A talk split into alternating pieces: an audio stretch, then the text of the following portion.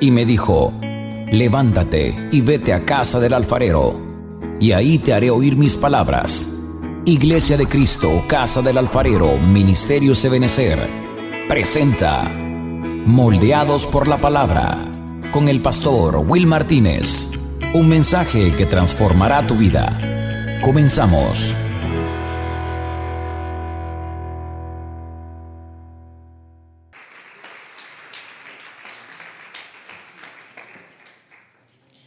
Llevarlo rápidamente a algunos textos de la palabra. Quiero subrayar algunas cosas eh, para poder entrar al tema del cual vamos a platicar hoy en esta, en esta tarde. Éxodo 19, del 3 al 4, dice, y Moisés subió hacia Dios y el Señor lo llamó desde el monte diciendo, así dirás a la casa de Jacob y anunciarás a los hijos de Israel.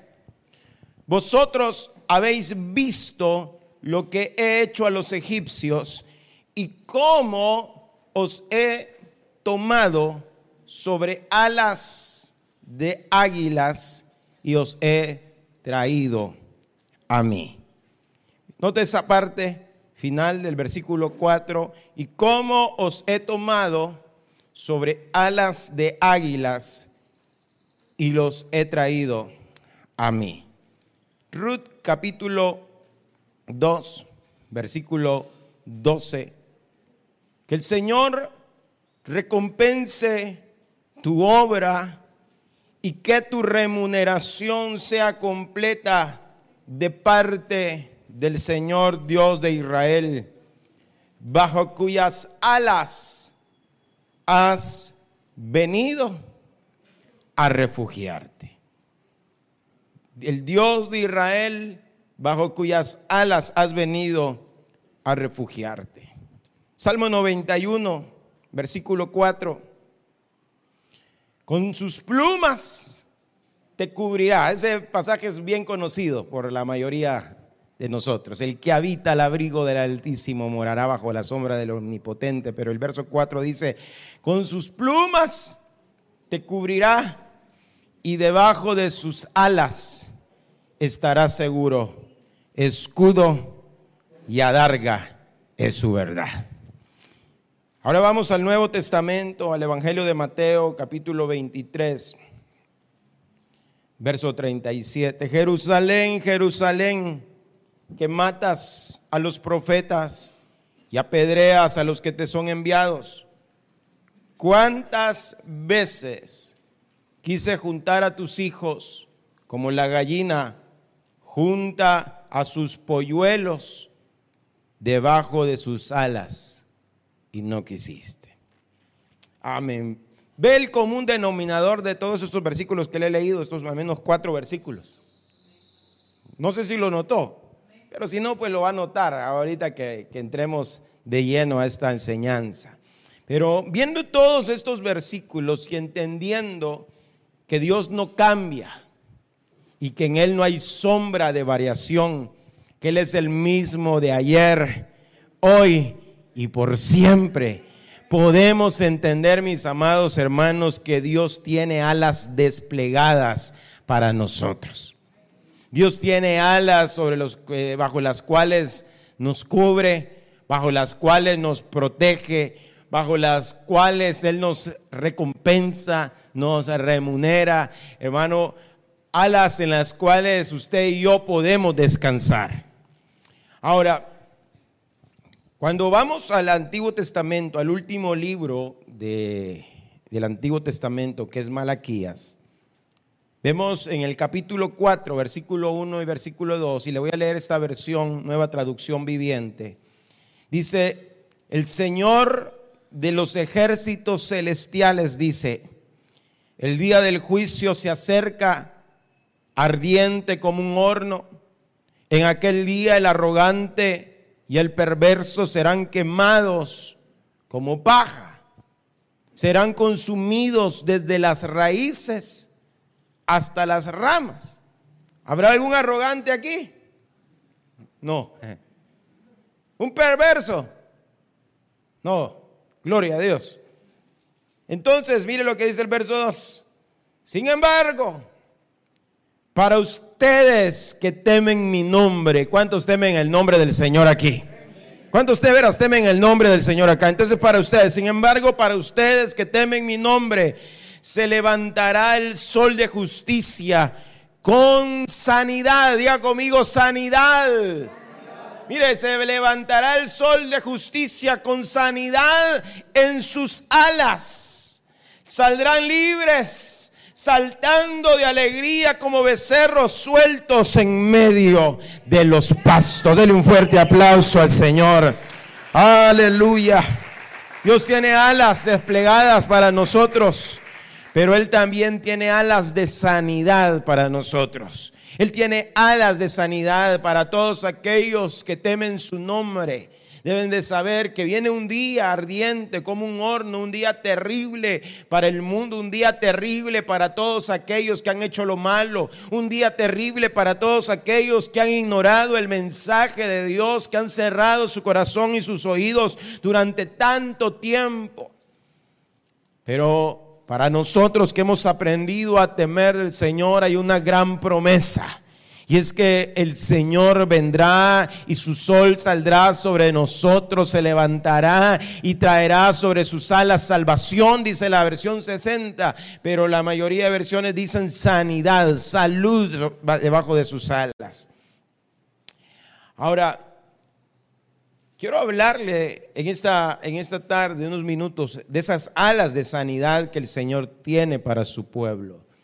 Ahora, al hablar de sanidad, mis amados hermanos, es bien delicado, porque no debemos de pretender echarle la mano a Dios como que si Dios necesitara ayuda de nosotros.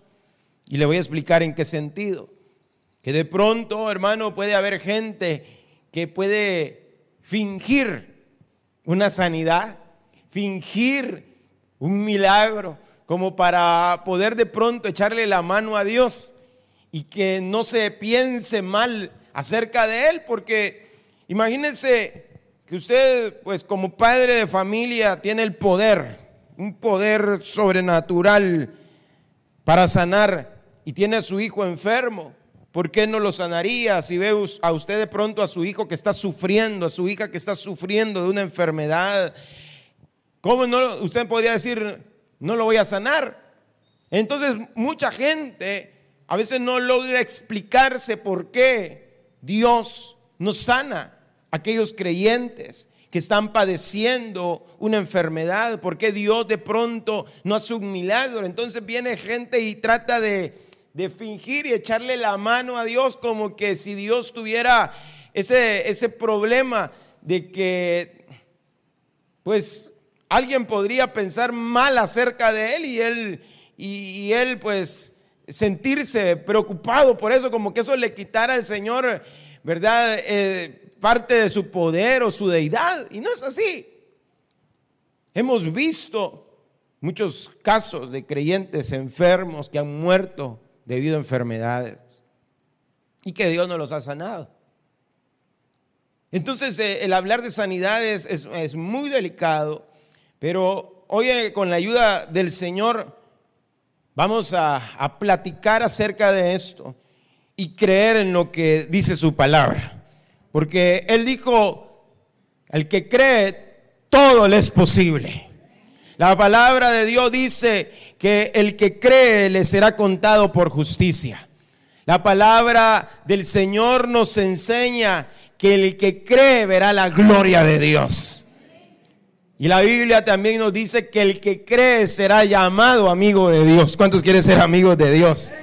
Ahora, mucha gente cuando se habla de sanidad rápidamente lo relaciona con el cuerpo. Rápidamente. Y puede ser que haya gente que diga, ah, pastor, para esto vine hoy yo domingo si yo no estoy enfermo. Bueno, vamos a ver por la palabra si es así. Y si usted realmente no está enfermo. Pero cuando hablamos de enfermedad es como cuando se habla de prosperidad, la gente rápidamente, uno dice, vamos a hablar de prosperidad rápida, se le dibuja, ¿verdad? El signo de dólar en la mente. Pero no necesariamente la prosperidad tiene que ver con dinero, lo incluye, pero no lo es todo. Lo mismo es la sanidad. Muchas veces cuando hablamos de sanidad rápidamente nosotros lo relacionamos con nuestro cuerpo, pero la Biblia, y lo hemos aprendido en muchas oportunidades, que somos seres tripartitos, es decir, que somos, tenemos, nosotros estamos conformados por espíritu, alma y cuerpo. Y así como nuestro cuerpo necesita un trato, también lo necesita nuestro espíritu y también nuestra alma. Es decir, que pueden existir enfermedades, no solamente a nivel de nuestro cuerpo, sino enfermedades a nivel de nuestro espíritu y enfermedades a nivel de nuestra alma. Por eso nosotros nos encontramos de pronto en la Biblia con pasajes como el de Isaías capítulo 61, cuando declara el profeta hablando acerca del Señor, el Espíritu del Señor está sobre mí, por cuanto me ha ungido y me ha enviado a predicar buenas nuevas a los abatidos, a sanar a los quebrantados de corazón. El corazón puede estar enfermo y no necesariamente el corazón natural, biológico, físico. Pero dice más adelante, para que a los que lloran en Sión se les dé gloria en lugar de ceniza, manto de alegría en lugar de espíritu angustiado. Entonces el espíritu puede angustiarse. Como la Biblia nos muestra que aquella mujer que estaba orando en el templo, pero no se oía su voz, solamente su boca, sus labios se movían y el sacerdote le fue a decir, hija, digiere a tu vino. Aquí no es el mejor lugar para venir ebria. No me juzgue, sacerdote, le dijo, no me juzgue mi Señor de esa manera, no estoy ebria. Lo que sucede es que estoy angustiada en mi espíritu. Entonces el espíritu puede estar enfermo. Y hay gente que no se da cuenta. Puede ser que haya gente hoy que haya venido a este lugar y, su cuerpo no está enfermo, pero a lo mejor su espíritu sí. O a lo mejor su cuerpo está enfermo porque su espíritu está enfermo. Y de alma ni se diga. Pues David él mismo le habla a su alma diciéndole, bendice alma mía al Señor y no te olvides de ninguno de sus beneficios. Y comienza a hacer la lista de beneficios, pero en uno de ellos dice, porque Él es el que sana alma todas tus enfermedades. Entonces el alma también puede estar enferma. Ahora, el alma, qué tremendo, porque el alma está ligada a la mente. Entonces, si una persona tiene la mente enferma, es un enfermo mental. Pero si usted le dice a alguien que él es enfermo mental, usted puede terminar enfermo físicamente, discapacitado. Pero ¿Quién va, quién va a aceptar, hermano, que tenga un problema, hermano, en, su mente, pues, esté enfermo en, su, en sus pensamientos, en su mente? ¿Quién de aquí aceptaría que se le dijera, mire, un diagnóstico, imagínese que le dijeran, mire, que usted es, bipolar? Usted dice, ah, renuncio, reprendo y se enoja con el médico y le dice de todo.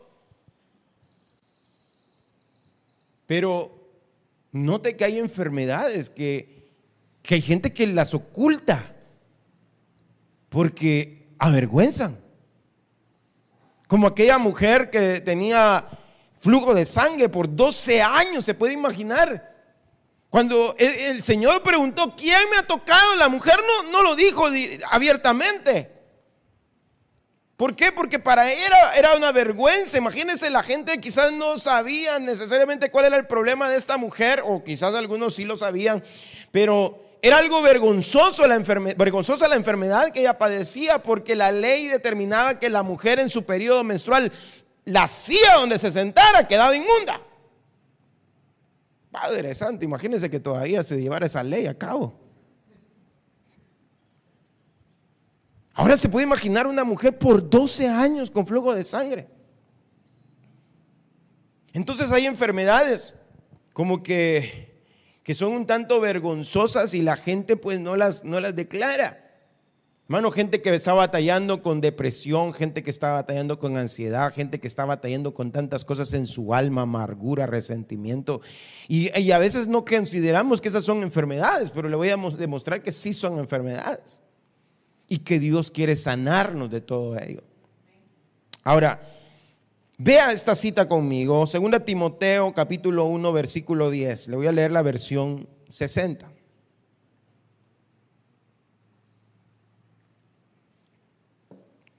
Dice, pero que ahora ha sido manifestada por la aparición de nuestro Salvador Jesucristo, el cual, oiga esto, y léalo conmigo, el cual quitó la muerte y sacó a luz la vida y la inmortalidad por el evangelio. Note esa última parte, el cual quitó la muerte. ¿Quién quitó la muerte? Dígalo fuerte, ¿quién quitó la muerte? Jesucristo. Pero dice que no solamente quitó la muerte, sino que sacó la luz, ¿el qué? La vida. La vida, pero también la inmortalidad. Es decir, Jesús no solamente venció a la muerte, sino que también dice que sacó a la luz la vida, pero también sacó a luz algo que no, es, que no estaba presente o, o estaba tan claro antes de él, que era la inmortalidad. ¿Qué es inmortalidad, hermano?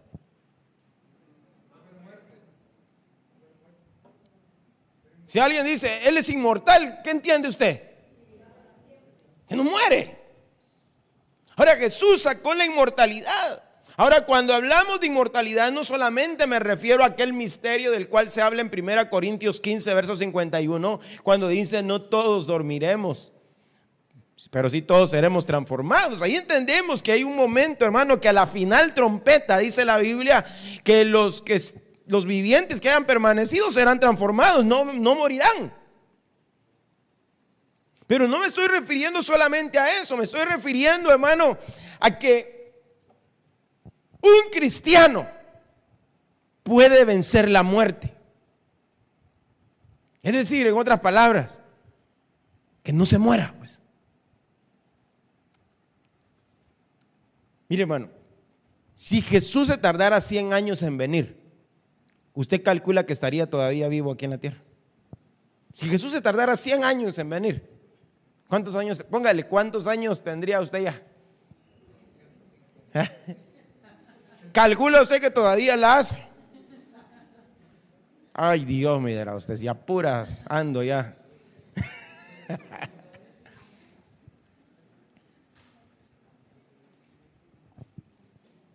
Pero lo que le estoy diciendo y lo que está mostrando la palabra es que el Señor se lo puede llevar a usted de esta tierra sin ver muerte. Pero no le estoy hablando de ese evento en que los vivientes que hayan permanecido, pues se van a ir, porque definitivamente si el Señor viene hoy y usted y hemos alcanzado la, la estatura de vivientes, bueno, vamos a ir con Él. Aunque no le veo ese entusiasmo a usted. Pero, hermanos, usted da la estatura y, se puede dar, pues. Se puede dar.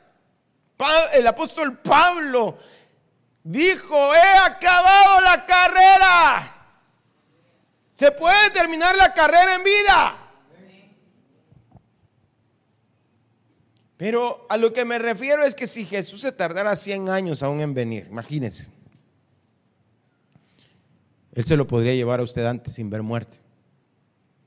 Como se, lo, se llevó a, a Enoch como se llevó a Elías. Ellos no murieron.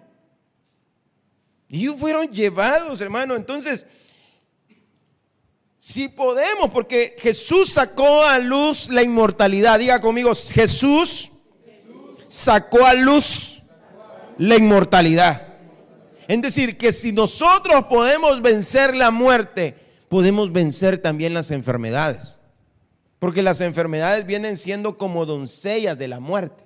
Es decir, cuando le digo doncellas de la muerte, pues son servidoras de la muerte, que van eh, como a, a, traer, quizás muchas de ellas no matan de una vez, pero empiezan a atormentar y empiezan como a preparar el terreno para que la muerte llegue. Entonces las enfermedades, si, si podemos llegar a vencer, porque esa es la promesa que aparece acá en 2 Timoteo 1.10, que si Jesús sacó a luz la vida y la inmortalidad, es decir, usted y yo podemos vencer la muerte, podemos también vencer las enfermedades. No sé cuántos lo creemos. Pero es importante que usted lo crea. Mi trabajo es predicárselo. Mi trabajo hoy en esta tarde es decírselo. Decir lo que la palabra está diciendo y usted su trabajo es creer hoy. Ahora, hay enfermedades, como le repito, que no son solamente a nivel de cuerpo, sino también a nivel alma y a nivel del espíritu. Y es, es lo que vamos a platicar. Pero hay enfermedades definitivamente en cualquiera de las tres áreas que vienen como resultado de una administración diabólica definitivamente. Hay gente que de pronto está enferma por pactos que hizo, porque empezó de, de pronto a incursionar en las cosas de Satanás. Y hermano, no sé, pero usted pues, pero puede ser que sí, le, sí haya conocido gente que de pronto usted se dé cuenta que haya caído en enfermedades, pero hermano, horribles. Y cuando se da cuenta, usted se da cuenta que esa persona practicaba hechicerías, brujerías, tiraba las cartas, hacía la prueba del puro, y de repente usted dice, se enferma, era una administración diabólica a la vida de, de ellas. Hay gente que se enferma también a causa del pecado. La Biblia lo dice claramente. Es decir, cuando pecamos, abrimos puertas también para que la doncella de la muerte y la muerte misma pueda llegar. Pero hay gente que pecó. Y como le repito, quizás nadie se dio cuenta, pero, pero pero abrió puertas. Y cuando le hablo de pecado, no solamente le estoy hablando de pecados de adulterio, fornicación, le estoy hablando que la Biblia dice que todo aquel que sabe hacer lo bueno y no lo hace, también es pecado. La Biblia dice que todo aquello que no procede de fe, también es pecado. Entonces debemos entender que hay enfermedades que vienen de esa, de esa manera. También debemos entender, hermano, que eh, Dios es un Dios que sana, que liberta, pero tiene muchas formas también de sanar. No es, no es solamente una forma para sanar. Dios tiene diferentes formas de sanar. Él puede sanar, por ejemplo, en la medida que estamos predicando eh, la palabra, Él puede orar un milagro de sanidad. Él puede sanar mientras oramos por los enfermos. La Biblia dice claramente, si hay alguno enfermo, llame a los ancianos y que ellos vayan a ungirle con aceite. Y, y si ha cometido pecados, le van a ser perdonados y la oración de fe va a sanar al enfermo también. Porque la oración del justo puede mucho. Entonces puede uno orar por alguien y puede ser sano. Pero pueden haber sanidades, hermano, como la que le sucedió a aquel rey llamado Ezequías. También. Que estaba enfermo y el profeta le fue a decir, ordena tu casa, porque ciertamente morirás y no vivirás. Y el hombre eh, se, volvió a la pared y comenzó a llorar y comenzó a rogarle a Dios y el profeta no había terminado de salir del palacio cuando Dios le dice al profeta, regresa y dile a Ezequías que yo he oído su oración y que le voy a prolongar sus años a 15 más, le voy a dar 15 años más de vida. Llega el profeta y le dice, así dice el Señor, te va a dar 15 años más de vida y pónganle en la llaga una masa de higos para que sane. Bueno, entonces lo sanó la palabra o lo sanaron la masa de higos. Es decir, Dios muchas veces puede obrar sanidad en alguien y todavía esa persona seguir tomando medicamento. Dios puede sanar a alguien, a lo que le quiero decir, puede Dios sanar a alguien de cáncer y de pronto decir, no, que se someta a la quimio. Ah, bueno, y que no lo sanó, pues. Bueno, exactamente como Ezequías, Dios lo sanó.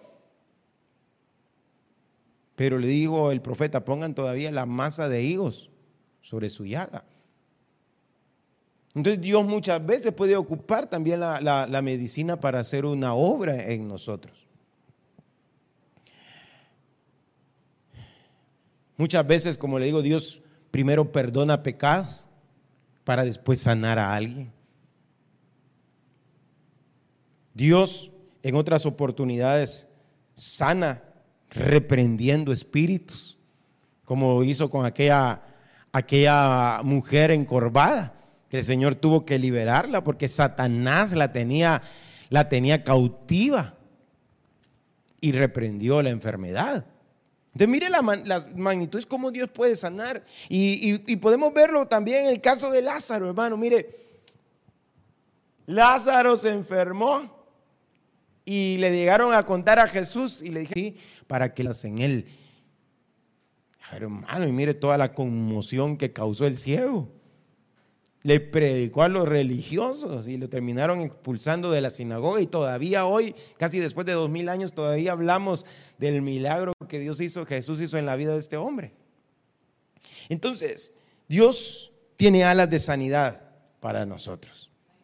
Y es que mire, las, las enfermedades, podríamos decir que en su mayoría, para no ser absolutos, en la mayoría, la mayoría de enfermedades vienen como producto de un desequilibrio.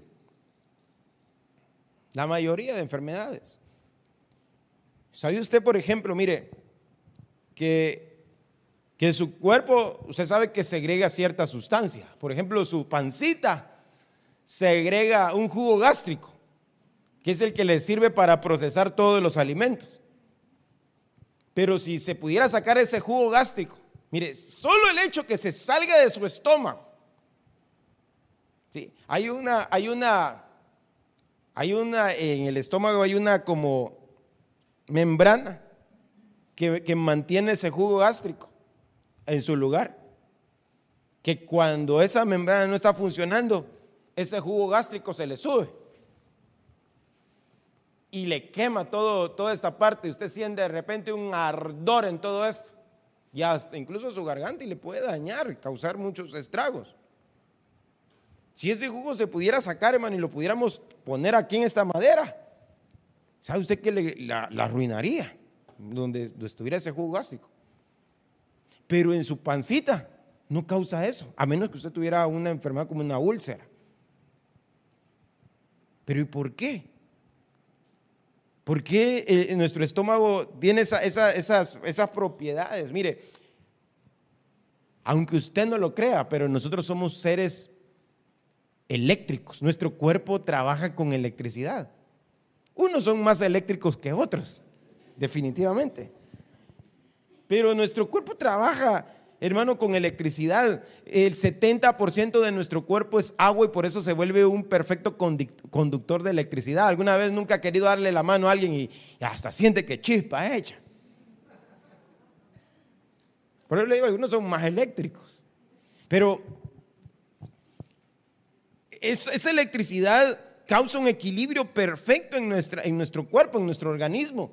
Pero, por ejemplo, cuando empezamos a pasar por problemas y usted comienza a estresarse, empieza a haber un desequilibrio y empieza a afectarle su organismo y su organismo empieza a enfermarse. Y de repente usted logra, bueno, usted ya tiene años y quizá alguna vez ha pasado, eh, por ejemplo, con el médico y, y le dice, bueno, usted tiene un colon irritable, tiene inflamado el colon. Y una de las cosas que le pregunta el doctor es, usted tiene problemas. Sabe incluso que el azúcar, la diabetes, muchas veces dice que es por causa de a veces de una impresión, a veces eh, sustos que la persona puede tener. Entonces, existe un, desequilibrio. ¿Por qué le estoy diciendo esto? No, no, soy médico. Pero lo que le quiero decir, hermano, es que la, la enfermedad realmente viene como producto de un desequilibrio que vino hace ya más de seis mil años cuando el hombre pecó, cuando el hombre falló.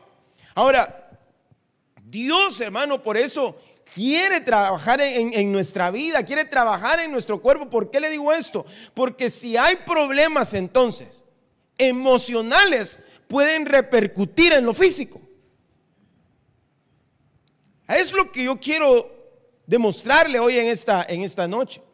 Es decir, que hay gente que se preocupa por las cosas físicas, pero no le está prestando el cuidado a su alma y a su espíritu, que puede ser la raíz, la causa de una enfermedad física. Y Dios quiere trabajar en, todas las áreas de nuestra vida. Ahora, mira este versículo. Lo pasaban hace, hace poquito y, y estaba meditando en él. Hechos capítulo 3, en la versión 60, versículo 16.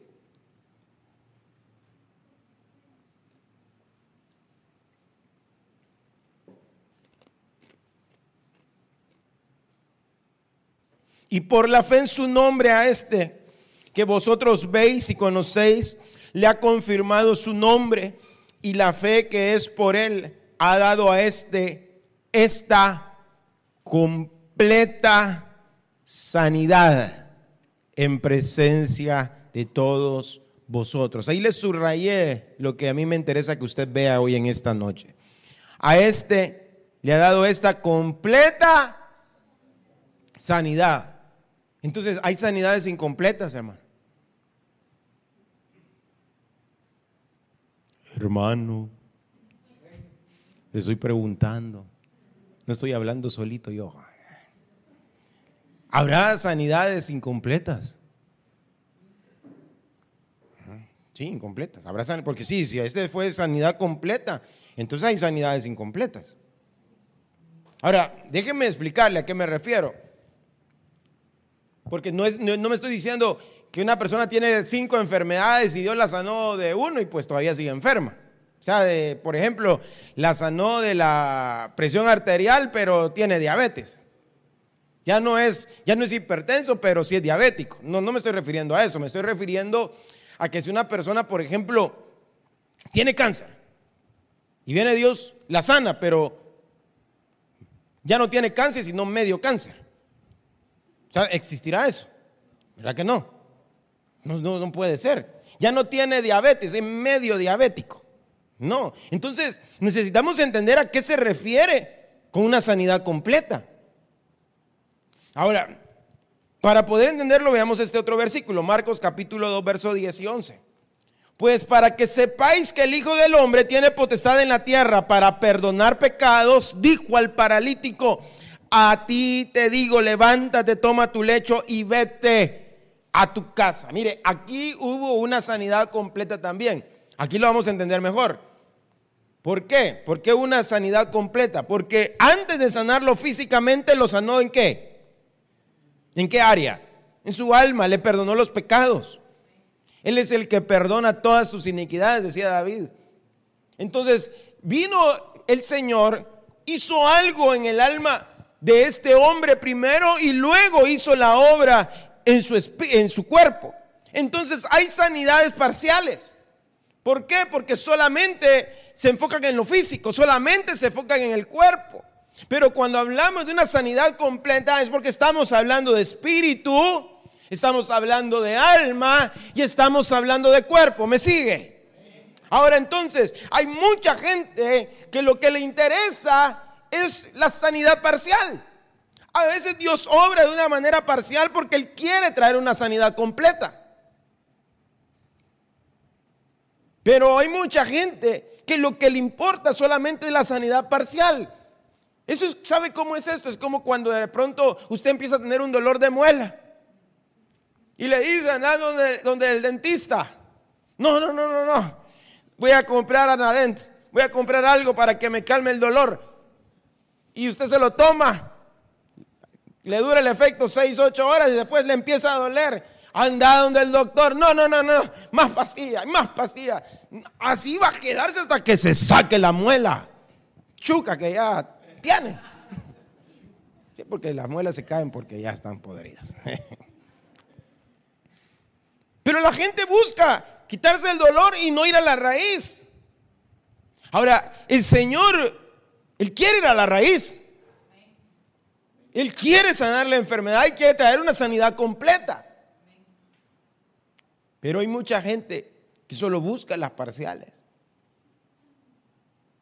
¿Cuánta gente, hermano, ha buscado una sanidad y Dios lo sana, pero después se alejan de Dios? ¿No ha conocido usted gente así que Dios ha hecho milagros en su cuerpo, hermano, extraordinarios y, después se apartan?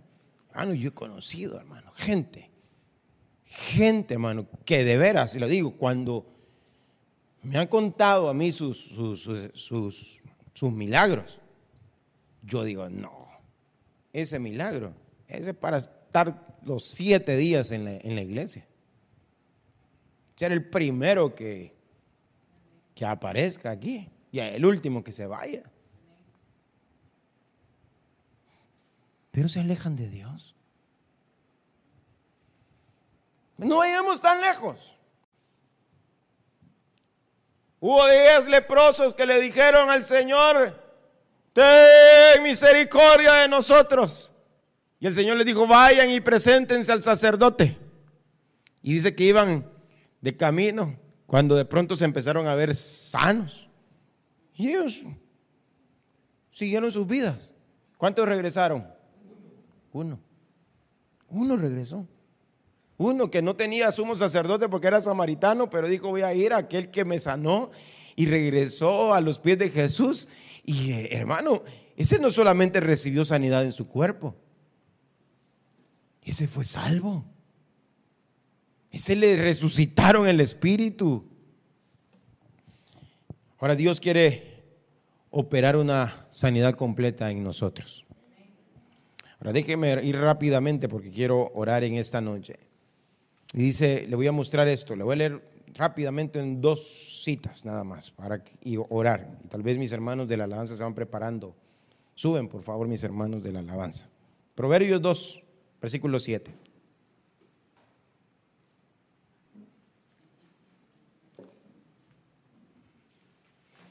Él provee de sana sabiduría. Oiga, sana sabiduría a los rectos es escudo a los que caminan rectamente.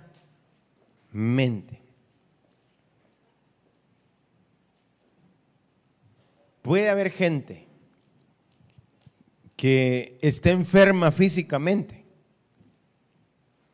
porque su sabiduría está mal.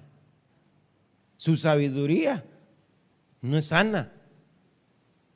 ¿Sabe que la Biblia habla de una sabiduría terrenal, de una sabiduría animal y una sabiduría diabólica? Hermano, ¿habrá un sabio hoy en medio de nosotros? Hermano. Bueno, le voy a quizás lo le voy a cambiar la pregunta. ¿Habrá alguien aquí que se considera que tiene sabiduría? Un amén nada más, Padre Santo. El que no tiene sabiduría que la pida a Dios, dice la Biblia. Si usted no sabe qué pedirle a Dios, pídale sabiduría entonces. No, es que usted es modesto quizás y no me quiere decir, va. Ahora, el punto es de dónde viene esa sabiduría, porque hay una sabiduría terrenal. Hay una sabiduría, hermano, animal e incluso hay una sabiduría diabólica. Por eso usted dice, dice, ¿y cómo es que puede hacer ese tanto pisto? la sabiduría diabólica quizás que, ha caído sobre él. Entonces hay gente que no, no es sano de su sabiduría. Entonces, ¿qué es lo que necesita? Recibir sanidad en su sabiduría. Para que pueda recibir una sanidad en su cuerpo también. Porque a veces su cuerpo puede estar enfermo porque su sabiduría está mal. Sí, hermano, mire, yo leía en una oportunidad y usted lo puede investigar. Pero que una persona, por ejemplo, cuando hay un incendio, yo no sé si usted lo vio, no me acuerdo en qué país fue, tal vez alguien vio esa noticia, que la gente estaba en las orillas de los edificios, de las ventanas, y estaba tirando porque hubo un incendio en ese edificio, no me recuerdo dónde fue. No, eso fue también en las Torres Gemelas. Imagínense qué terrible, ¿va? La gente, alguna dice que ya cuando se tiraba ya en el camino moría. Pero una persona, imagínense que eh, estuviera en un incendio, hermano, Dios no quiera, nunca, jamás reprendemos eso y usted no puede salir. Dice que hay gente que muere, uno por las quemadas, definitivamente. Otro por el inhalar el humo. Pero sabe que hay gente, dicen que puede morir por una úlcera.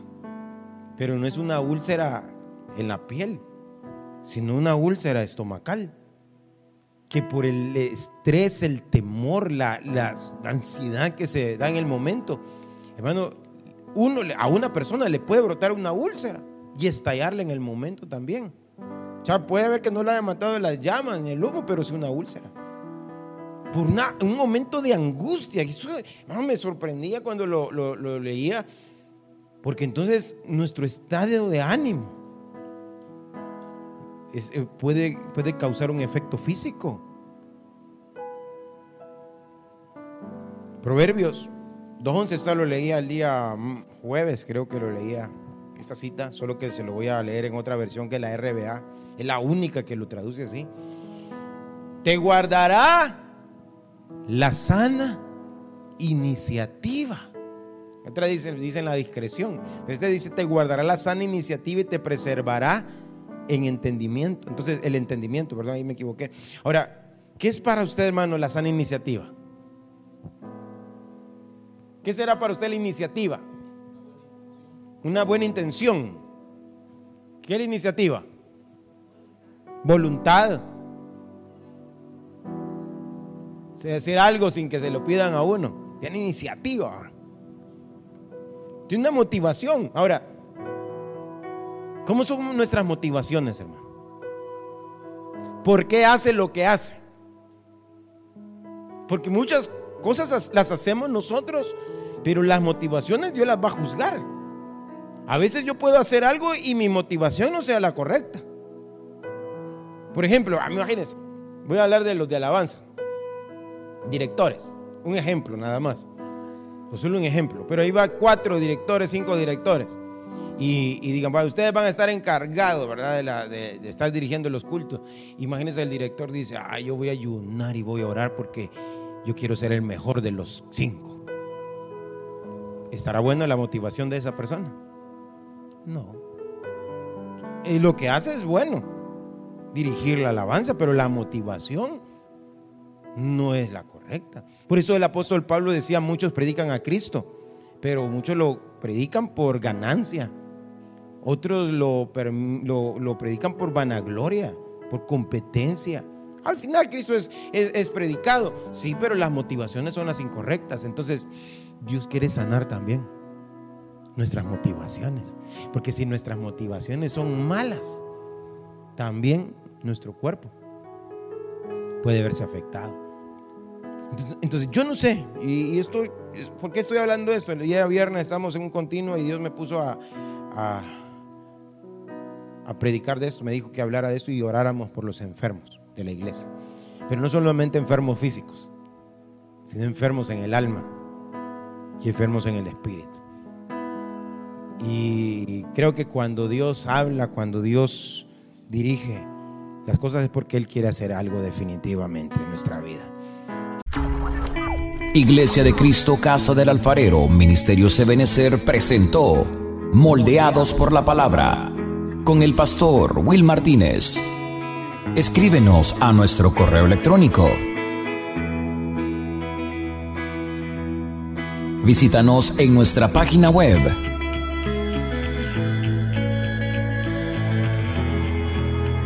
O síguenos a través de nuestras redes sociales.